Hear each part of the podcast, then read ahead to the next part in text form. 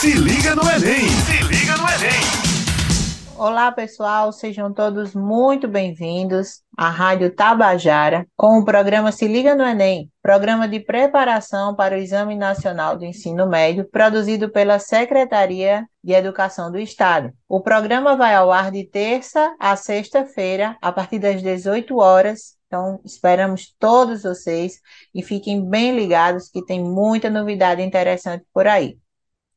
Hoje eu estou aqui dividindo esse podcast com o querido professor Irazê Amorim, né, muito querido, conhecido aí como Tocha Humana, porque ele gosta mesmo de colocar fogo em tudo aí nas experiências. E a gente vai fazer um bate-bola bem descontraído. E o Irazê tem muitas coisas aí a falar para vocês sobre o modelo atômico. E eu saio aí desse papel de professora, né? Desculpa, até nem me apresentei, meu nome é Juliana Mello, sou professora de Biologia do Se Liga no Enem, mas hoje eu sou aluna de Tio Irazê, e aquelas alunas curiosas, né, que vão perguntar bastante aí para que vocês possam extrair o máximo de conhecimento do nosso querido. Irazê, sempre muito bem-vindo, né? Muito interessante trabalhar com você sempre. Obrigado, querido, obrigado, obrigada. Gente, Hoje, a Ju aí vai dar uma de aluna. Imagina que você é aquela aluna que na frente, que copia tudo, né? Que pergunta, é mais ou menos a ideia aqui. Então, vocês vão perceber, né? Como a tia Ju domina não só biologia e vários outros conteúdos, né? Vocês vão escutar aqui, é bem legal. Então, pega papel e lápis, estamos começando aqui agora um novo podcast, tá?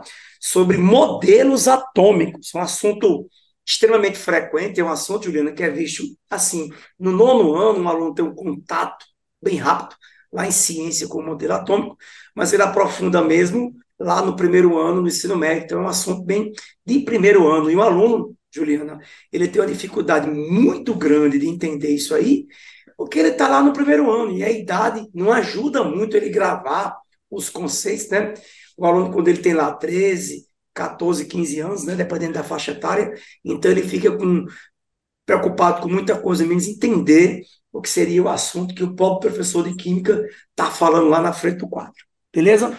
Com certeza. Mas qual é a sua primeira pergunta? O que, é que desejas do seu cabeçudo aqui? Diga aí. Eita, vamos lá. Agora de eu me vingar, porque, gente, Irazê tem mania de me fazer pergunta em live sem combinar comigo antes. E tem vezes que eu fico com a cara mexendo, porque dá aquele branco, enfim. Hoje eu vou me é. vingar de Irazê. Mas é. vamos lá. Concordo contigo, Irazi. Realmente, às vezes, né, o grau de maturidade do estudante ali, aquelas disciplinas todas no ensino médio, coisas que ele não estava habituado, dá uma mexida no emocional, mas estamos aqui para isso, né? Para poder orientá-los da melhor forma. Mas aí você falou muito sobre modelo atômico, né? É, a gente tem uma noção, como você disse, a gente estuda aí no ensino fundamental e tudo, mas para a química, o que, o que seria realmente esse modelo atômico? Então, Juliana, é o seguinte, então imagina a, a, a, quando a coisa começou né, a pensar, homem, lá na Grécia Antiga, né, o cara pensa que modelo atômico é uma coisa de atual, não, esse, essa forma de querer entender de que, que a matéria é feita, de como é que ela é constituída, né? Foi lá na Grécia Antiga com, com e Demócrito, né? Esses gregos, eles começaram a imaginar, né? Como é que seria feita a matéria. Então, eles tiveram a seguinte ideia, né, de como é que seria feita a matéria. A matéria é feita exatamente de quê? E aí eles pegaram um pedaço de pedra, estão discutindo, né? E aí eles quebraram essa pedaço de pedra num grão menor, num grão menor, num grão menor, saíram quebrando, quebrando, quebrando, e chegou um momento que era assim, ó, agora ninguém consegue quebrar mais. Chegou no átomo. Então, em grego, a é não e tomo é partes. Significa que não dá mais para quebrar, não pode ser mais dividido. Então, o termo átomo surge na Grécia Antiga, né? É um termo que surge na Grécia Antiga para explicar como seria a menor porção da matéria. E aquela menor porção da matéria, ela leva a característica daquele material. Diminuindo aquilo, a matéria perdia suas propriedades, ou seja, não seria mais aquelas características que aquela rocha tinha. Então, se passar daquilo, sumia as propriedades, tá? Então, não tem nada escrito, não tem nada por lei, não tem nada testado cientificamente, o termo surge na Grécia Antiga, tá? Com o termo átomo, tá? Com Leucipo e Demócrito, que foram os caras lá que filosofaram a respeito disso, né? Muita gente acha que é moderno, não é isso? Com certeza, né? Assim, fica fica confuso pensando, ah, átomo só depois de microscópio, né? Muita gente pensa isso, mas assim, não tem, tende a pensar em coisas pequenas, né? Eu que sou da biologia, geralmente os alunos, ah, o termo de célula, só com a invenção do microscópio, basicamente foi uma lente de aumento, né? Com o átomo também pensa que por ser pequenininho, só aí com o advento da tecnologia, mas que legal, né? Saber que desde tão tempos tão remotos é, já se preocupava com essas, essas características, né? E que são características, como você disse, fundamentais. É quem faz a matéria, né? A, a, quem dá todas as características da matéria. Muito legal. E eu me lembro, Irazê, que na época em que eu estava fazendo ensino médio, é, tinha alguns cientistas, né, propuseram é, basicamente como seria esse átomo, né? Como você falou, não tinha nada aí ainda comprovado cientificamente, mas existiam alguns modelos, né? Chama de modelo atômico. E aí fala, fala para mim assim, tira aí essa minha dúvida. Quais são esses modelos, as principais diferenças? Pronto. Então, a, a, química, quando ela tentou explicar o átomo, existia muita mística, né? Então, assim, teve um tempo na Idade Média que a igreja proibiu a ciência, e todo mundo sabe, né? E aí a ciência passou por um momento de escuridão, né? Onde era proibido se estudar, fazer ciência. E aí surge o método científico, né? Onde as pessoas começam a entender ou procurar saber como é que é a matéria. E o primeiro cara que volta a explicar de como era a matéria, é um inglês, tá? Chamado John Dalton.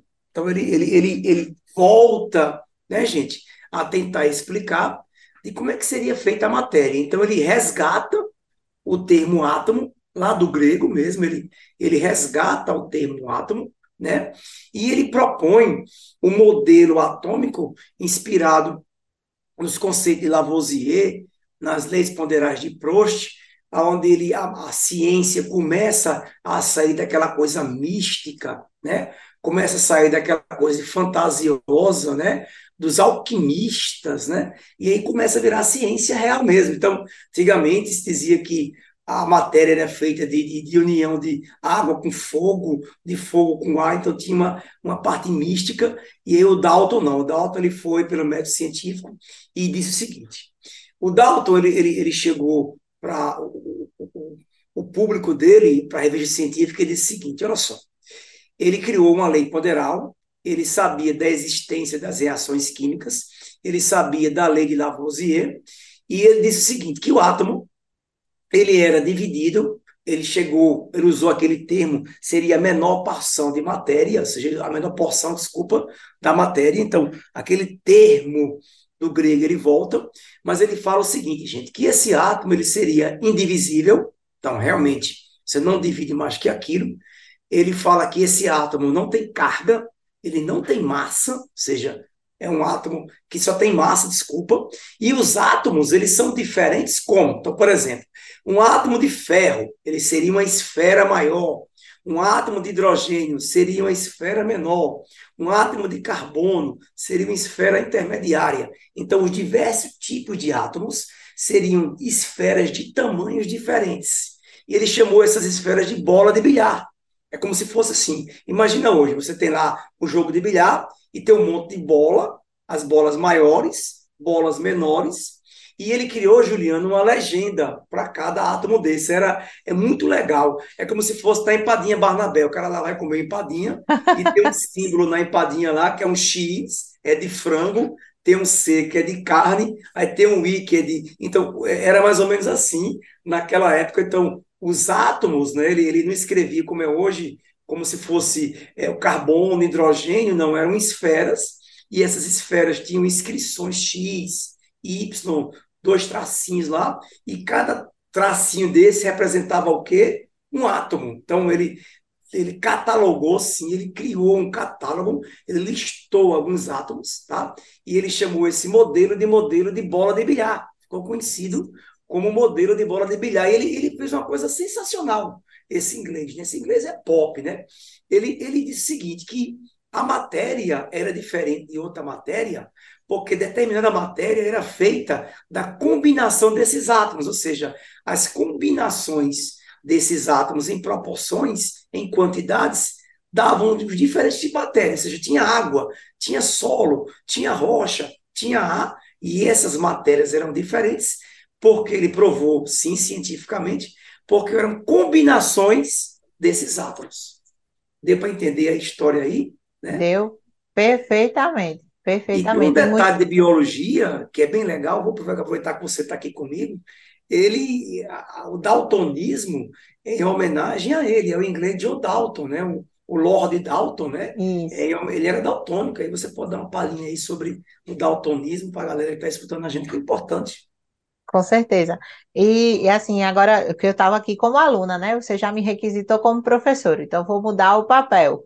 Muito bem. Mas eu acho interessante, muito interessante essas histórias para a gente ver que muitas vezes a, gente, a, nossa geração ela é muito ligada à tecnologia, né? As facilidades que a tecnologia trouxe. Mas veja que um conceito que revolucionou a ciência, né, como a, a descoberta do átomo, partiu né, de uma, uma ação praticamente mecânica, né? Era tudo muito baseado na observação, ali dos, dos próprios fenômenos da natureza, e eles tinham muito pouco acesso à tecnologia é, e já descobriam coisas né, que até hoje a gente, com toda a tecnologia do mundo, mas ainda usa né, é, esses conceitos.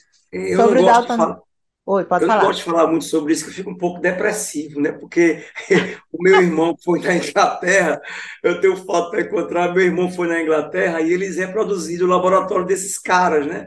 O laboratório na França, de Lavoisier, o laboratório de Rutherford, o laboratório de Dalton, e ele filmava, ó, oh, isso aqui é o, é o laboratório de Dalton, a reprodução do museu lá que ele foi. Eu disse, meu Deus do céu, como é que esse cara não tinha nada, né? Não é. O cara daltônico conseguiu chegar a um monte de conclusões. E eu tenho aqui tudo na mão e não consigo achar nada. E, é, eu é. fico nessa depressão também. Eu, eu assim, meu Deus, assim, o cara pegou uma né? rolha de vinho, saiu é. lá, fatiou a rolha em mil pedaços, descobriu Isso. o conceito de célula. A gente hoje em dia é celular de última geração, câmera Full HD. 3D. Né? Enfim. Mas falando um pouco sobre o daltonismo, né? É, é uma característica ali hereditária, digamos assim, ela está inserida no, nos seus genes. E é, dependendo da combinação dos genes, né, o indivíduo ele pode ter a dificuldade. Existem também vários tipos de daltonismo. O pessoal sempre acha que o daltonismo é a dificuldade em, em diferenciar o verde ali do vermelho, mas existem vários tipos. Né? O mais comum de fato é esse. E aí ele enxerga uma coloração, né? Me corrija se eu estiver errado, um pouco mais puxado para o marrom, né? O que for é. verde e o que for vermelho, para o daltônico, o, do tipo mais comum, porque existem outros, é, fica ali aquela coloração mais marrom, é uma característica que pode ser passada para os filhos, portanto, a gente vê muito isso na, no estudo da genética, né? Quer dizer que é, é um seria defeito, não sei se o termo é esse, genético, o cara herda essa, essa, belezura. É, né? sim, são, são genes, né, uhum. que é, dependendo da combinação, existem genes dominantes e recessivos, sim, né, sim. né, aqueles que uhum. aparecem com maior ou menor frequência. Dependendo dessa combinação, é, o indivíduo nasce ou não daltônico. Né? Obviamente, ah. pelo daltonismo ser menos frequente, é, ele está ali mais relacionado à, à aparição dos, dos, genes recessivos. Mas é genético. Eu é algo sabia, genético. Não sabia que era genético. Tá vendo, gente? A, a, é, não a, se adquire, né? Não é algo que se adquire ao longo da vida. Você já nasce com características. que era adquirido. Já pensou? Não, e o é que não. você falou é verdade mesmo. Eu, eu tive, eu dou no laboratório e alguns experimentos de laboratório, o aluno tem que identificar a cor. Né? Eu dei muitos anos no laboratório e eu tive vários alunos daltônicos e realmente não é um padrão. Que você não. falou é verdade, não, não é um padrão, né? De, de cores. Eles, eles tem uns que não conseguem ver o vermelho, outros já não conseguem ver o azul, que você falou, Isso. é verdade. É, e para cada dificuldade uhum. dessa, existe um nome dado a esse tipo de daltonismo. É, só que, em geral, né, se popularizou essa questão entre o verde e o vermelho. Mas Entendi. existem também outras dificuldades com outras tonalidades. Mas voltando aqui, incorporando novamente a aluna da primeira cadeira, né? Como você falou. Então, aí você falou sobre o modelo atômico de Dalton, né? É, esse foi o primeiro modelo, no caso, Irazê, proposto? Foi, esse foi o primeiro modelo. Aí, Juliana, o lance é o seguinte: deixa eu te explicar como é que é a sequência. Existe uma sequência cronológica, parece aquelas aulas de história, que tem a linha do tempo. Então, é mais ou menos assim. O modelo de Dalton durou 98 anos. Você imaginou, não? Os livros Muito de tempo. química, é muito tempo, a gente pensa que não, né? Os livros de química, eles eram escritos com esferas, não tinha carbono, hidrogênio, nitrogênio, como a gente tem hoje, escreve aquelas reações. Não, eram essas esferas. Inclusive, eu tenho um livro, eu tenho um livro, que, claro, uma cópia de um livro que foi escrita nessa época, que tem as explicações dos fenômenos eram escritos usando essas esferas. Então, é Inclusive, dizem negócio. que foi o livro que você fez seu ensino médio, né? Estudou por ele. Não, eu terminei meu ensino médio em 1990. Então, tem um tempinho, Eu né? tinha pouquíssimos anos nessa época. É, Eu terminei. Eu Mas terminei, vamos lá. E mas aí, vamos lá. falando sobre, mais um pouquinho sobre essa linha do tempo, né? Essa linha Então, nessa linha do tempo, Juliano, o aluno tem que saber o seguinte: para cada modelo tem uma contribuição. Então. Qual é a contribuição do modelo de Dalton? É justamente ele contribui, ele cria uma lei ponderal, ele explica como é que é o átomo, então a importância dele é muito grande.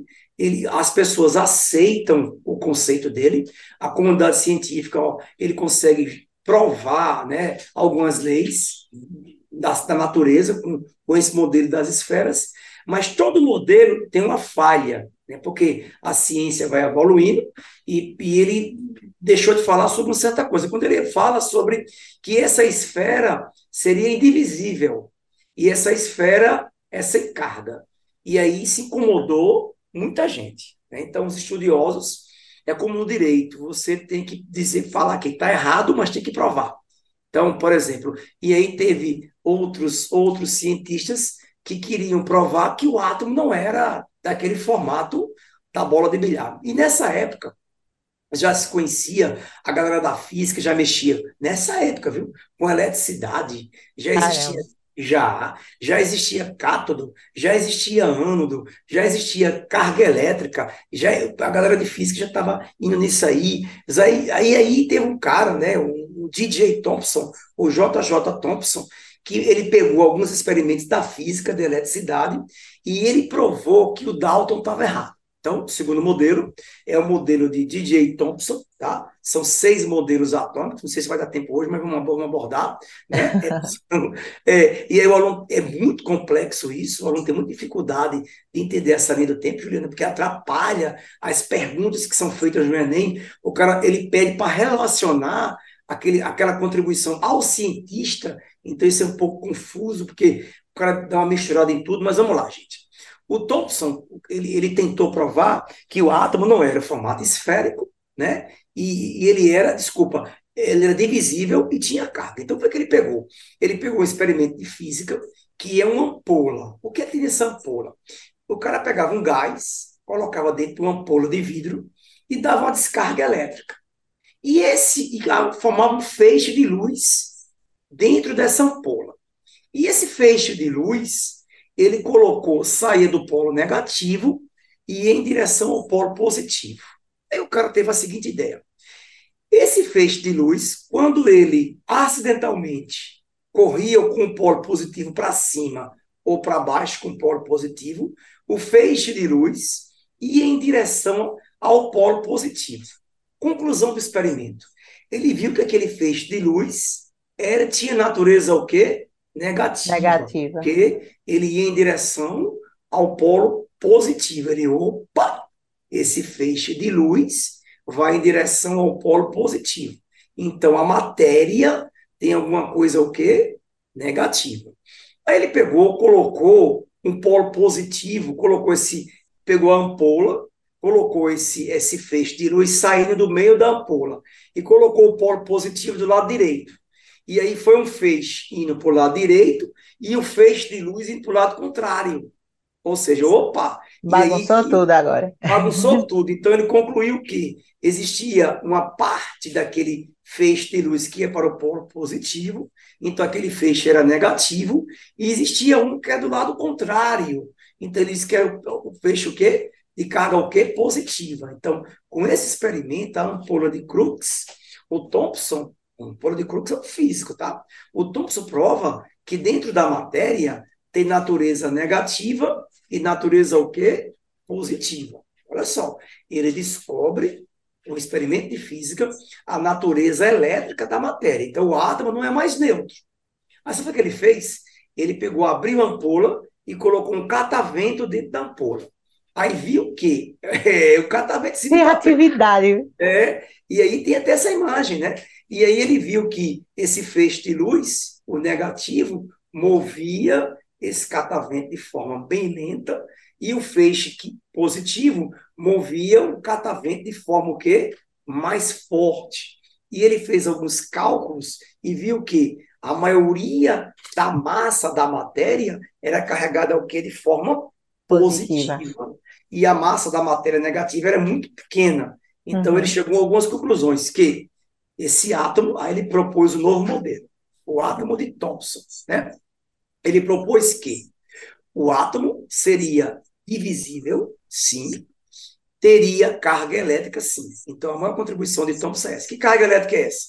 Carga elétrica negativa, carga elétrica positiva, com a maior número de massa, com a carga elétrica o quê? positiva. Aí ele chamou que o átomo não era mais uma bola de bilhar. Ele chamou o átomo de pudim com passas.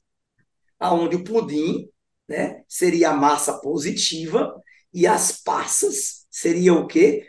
A parte negativa. Negativa. Ficou conhecido como modelo de pudim com passas, tá? Juliana, tem um recadinho aí, pessoal, Juliana? Tem, tem sim. Então, olha só, estamos aqui na Rádio Tabajara com o programa Se Liga no Enem Paraíba, uma iniciativa da Secretaria de Estado da Educação para apoiar a preparação para o Exame Nacional do Ensino Médio na Paraíba. E aí eu gostaria de saudar todos os nossos estudantes da rede estadual, você ouvinte da Rádio Tabajara, todos os gerentes aí, a coordenação do programa Se Liga no Enem, os colegas que estão aí conosco, sempre buscando é, o melhor para você, estudante. Então, vem com a gente para se preparar, né? Enem não vai ser surpresa, com certeza, né, Irazê, para essa galera que está nos acompanhando aqui. Ah, eu, eu, eu sou muito feliz em trabalhar nesse projeto, eu digo que eu tenho muita sorte, né? Eu gosto demais, de verdade, você sabe disso, né? Trabalhar nesse, nesse, projeto é um projeto maravilhoso, né? E nós somos um diferente aqui do Se Liga no Enem. Gente, falando um pouco sobre ainda o problema do modelo de, de Thompson. Então, Juliano, o pudim com passas é estranho, né? Mas era é. que tinha na época, né? Eu gosto de chamar de sorvete de flocos, que eu gosto muito. Então, flocos Pronto, seria? Fica, fica mais fica legalzinho. Mais tem aquela ideia regional, da espera, né? né? Digamos assim, é, também. Fica mais regional. Então, aquela massa branca seria a parte positiva, aquele chocolatezinho flocos seria o negativo. Então, é mais ou menos assim, né? O modelo de DJ Thompson. E aí, cara, nessa época, o terceiro modelo, seguindo a sequência, é o modelo de, do professor Rutherford. Para mim, esse cara aí é o gênio da lâmpada. Eu, eu sou fã de Rutherford.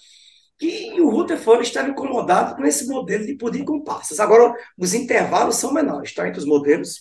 E por que ele estava incomodado? Porque nessa época, gente, já existia Marie Curie, os cientistas já trabalhavam com radioatividade.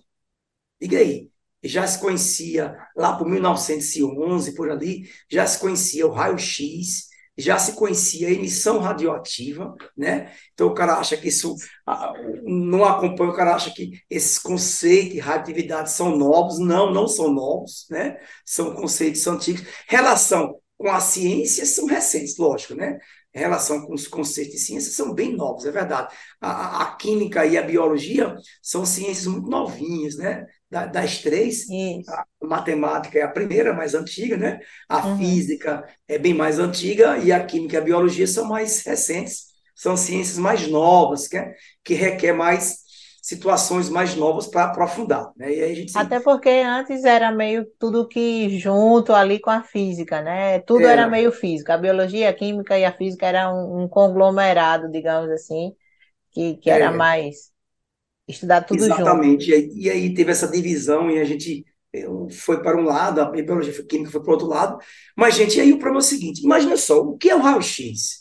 Raio-x é uma partícula que tem massa, então a emissão alfa, desculpa, é uma coisa, Juliana, que tem massa. Então, imagina uma coisa que tem massa.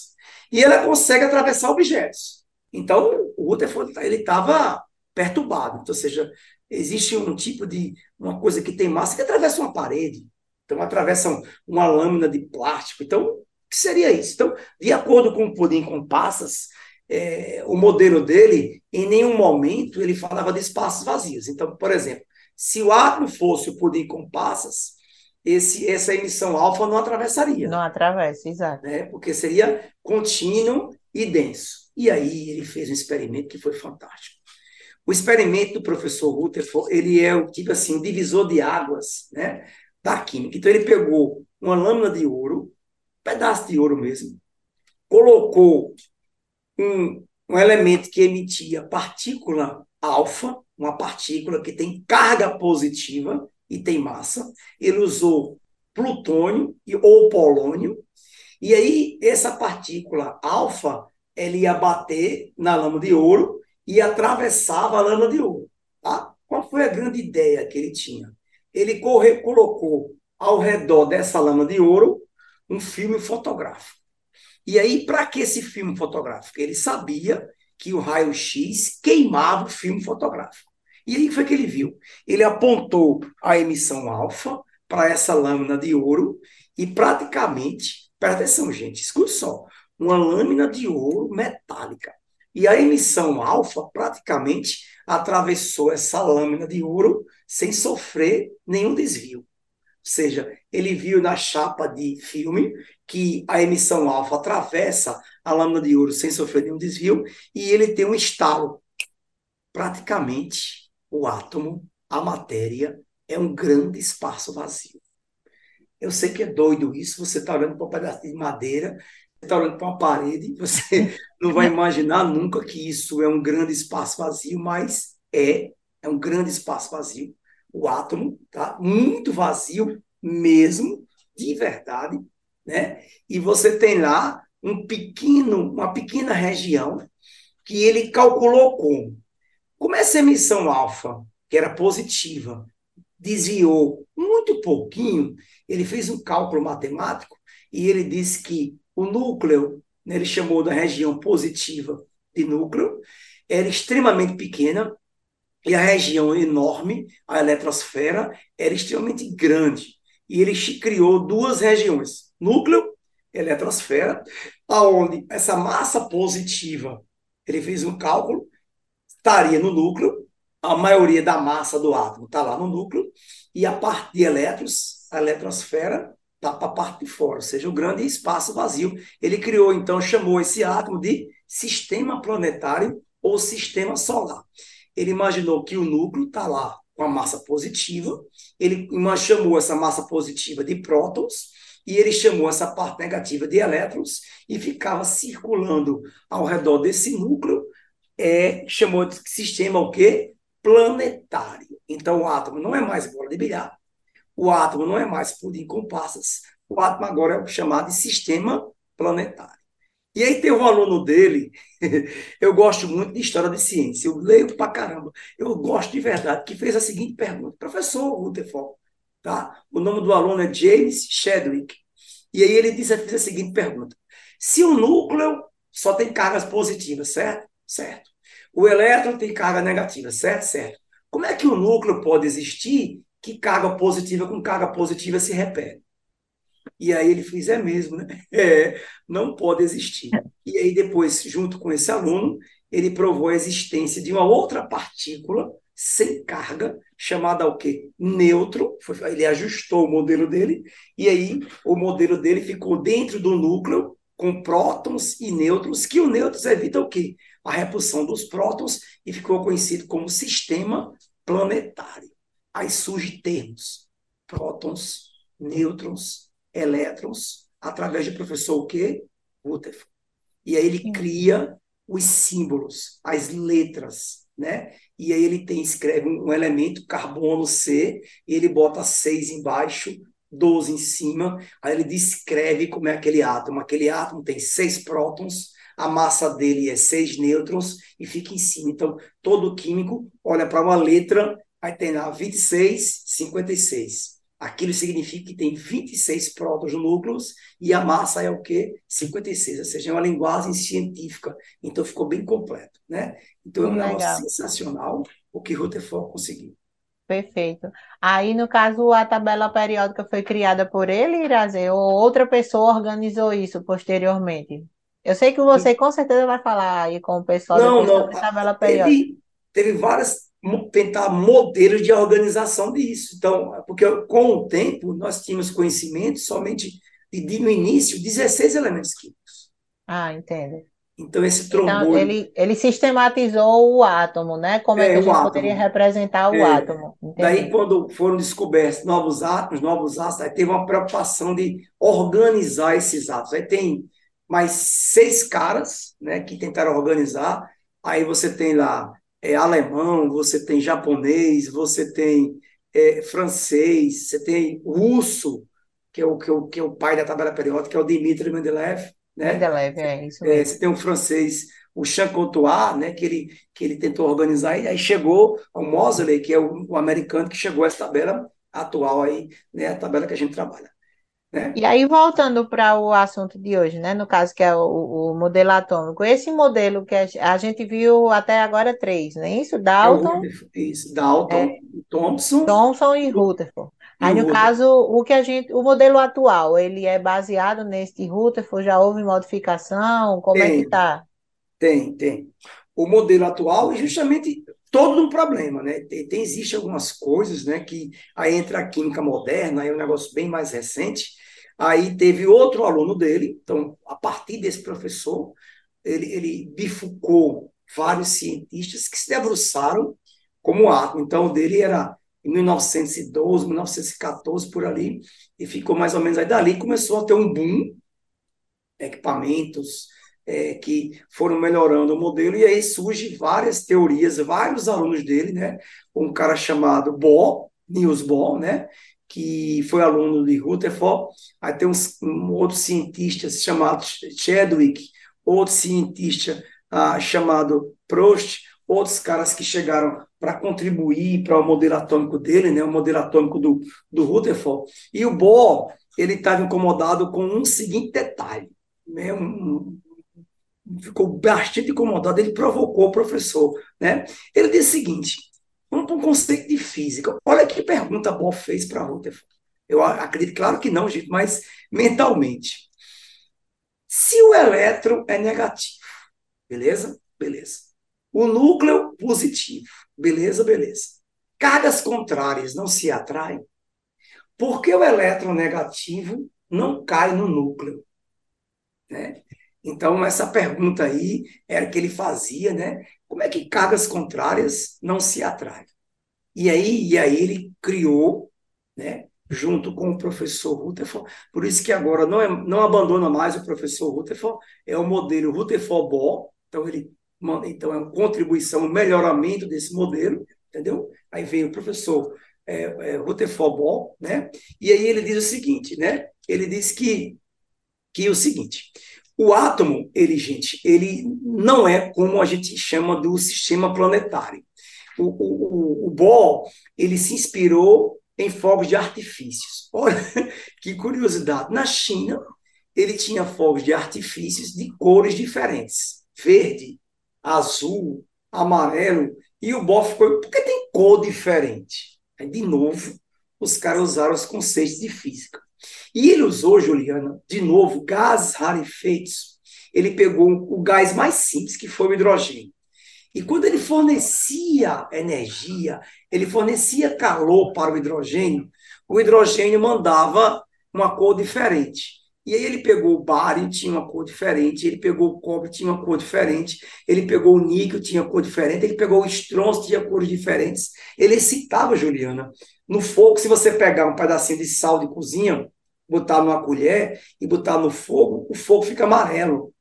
Se você pegar um pedacinho de cobre, fio de cobre, colocar no fogo, o fogo fica azul, né? E aí Legal. o é, se você é, quando cai sal no fogo, o fogo fica bem amarelo, né? E aí os uhum. fogos de artifício é, são metais, as cores são metais que são jogados ali. E ele pensou o seguinte: ele usou um conceito chamado de espectros de luz. E ele viu que, na verdade, os elétrons, eles circulam não mais em camadas, em sim em subníveis, níveis e subníveis. E esses elétrons, eles não caem para o núcleo, porque eles descrevem essa trajetória de forma infinita. Ele só sai dessa trajetória, Juliana, se você fornecer o quê? Energia. Energia. Aí ele salta para a órbita mais externa e tendo o quê? A voltar. Quando ele volta para a camada dele, ele emite um libera. fóton de luz, ele libera essa luz. Então, a quantidade de elétrons que o átomo tem e a energia que você fornece, existe o salto quântico. E esse salto quântico, quando o elétron volta, emite uma onda e o comprimento de onda é visível. Então, cada cor tem um comprimento de onda que é um código que cada átomo tem. Então, ele cria agora os níveis e subníveis de energia, e os cientistas não se debruçam mais sobre modelo atômico, eles se debruçam sobre a eletrosfera. Então, o estudo agora vai ser sobre a eletrosfera, né? E vai se estudar sobre ligações químicas, etc. E aí a gente vai aprofundar mais à frente sobre eletrosfera. Tá, Juliana? Eu que acho maravilha. Que, é, o modelo atômico é mais ou menos isso aí, tá? Fez essa Perfeito. viagem histórica. Inclusive, Irazé, quando você falou nesse salto de camadas, né, me remeteu a uma, um assunto muito interessante, né, que é o, o casamento aí da, da biologia com a com a química, que é a bioquímica, quando a gente fala exatamente na produção de energia para o nosso organismo, né? Que a nossa moeda energética, o ATP, ele funciona exatamente nessa, nessa perda e ganho, né, ali de energia sofrida pelos elétrons, e aí entra um fósforo, sai um fósforo. Toda vez que isso acontece, o nosso corpo recebe energia para o metabolismo, né, ou, ou é, há o ganho de energia para que o ADP se transforme em ATP e essa moeda fique ali armazenada para quando for necessário. Para a gente ver como todos os conteúdos né, são importantes. Aqui você já falou de física, né, muito relacionada à física aí, é, a questão das descargas elétricas, a gente tem a biologia também com as suas contribuições, a química, então é tudo muito relacionado, muito interessante. E aí nós temos apenas dois minutinhos finais, queria que vocês as considerações, né, e se despedir aí então, dos nossos é. Tudo que eu falei, tá, gente, vai estar tá lá no nosso material, o material de biologia está lá, todo organizadinho, né, toda semana a gente está lá, tá, pessoal, disponibilizando materiais mais recorrentes do Enem, ah, um resumo, temos alguns, alguns questionários lá, algumas perguntas do modelo Enem, simulados, então você está convidado, tá, intimado né, para participar desse projeto maravilhoso. Se liga no Enem Paraíba. E aí eu espero, né, gente, com esse podcast, você escuta novamente, ou você manda depois uma pergunta, se não entendeu alguma parte, a gente está aqui disposto a responder o que você não entendeu. No mais, Juliana, um abraço e até o próximo encontro. Valeu?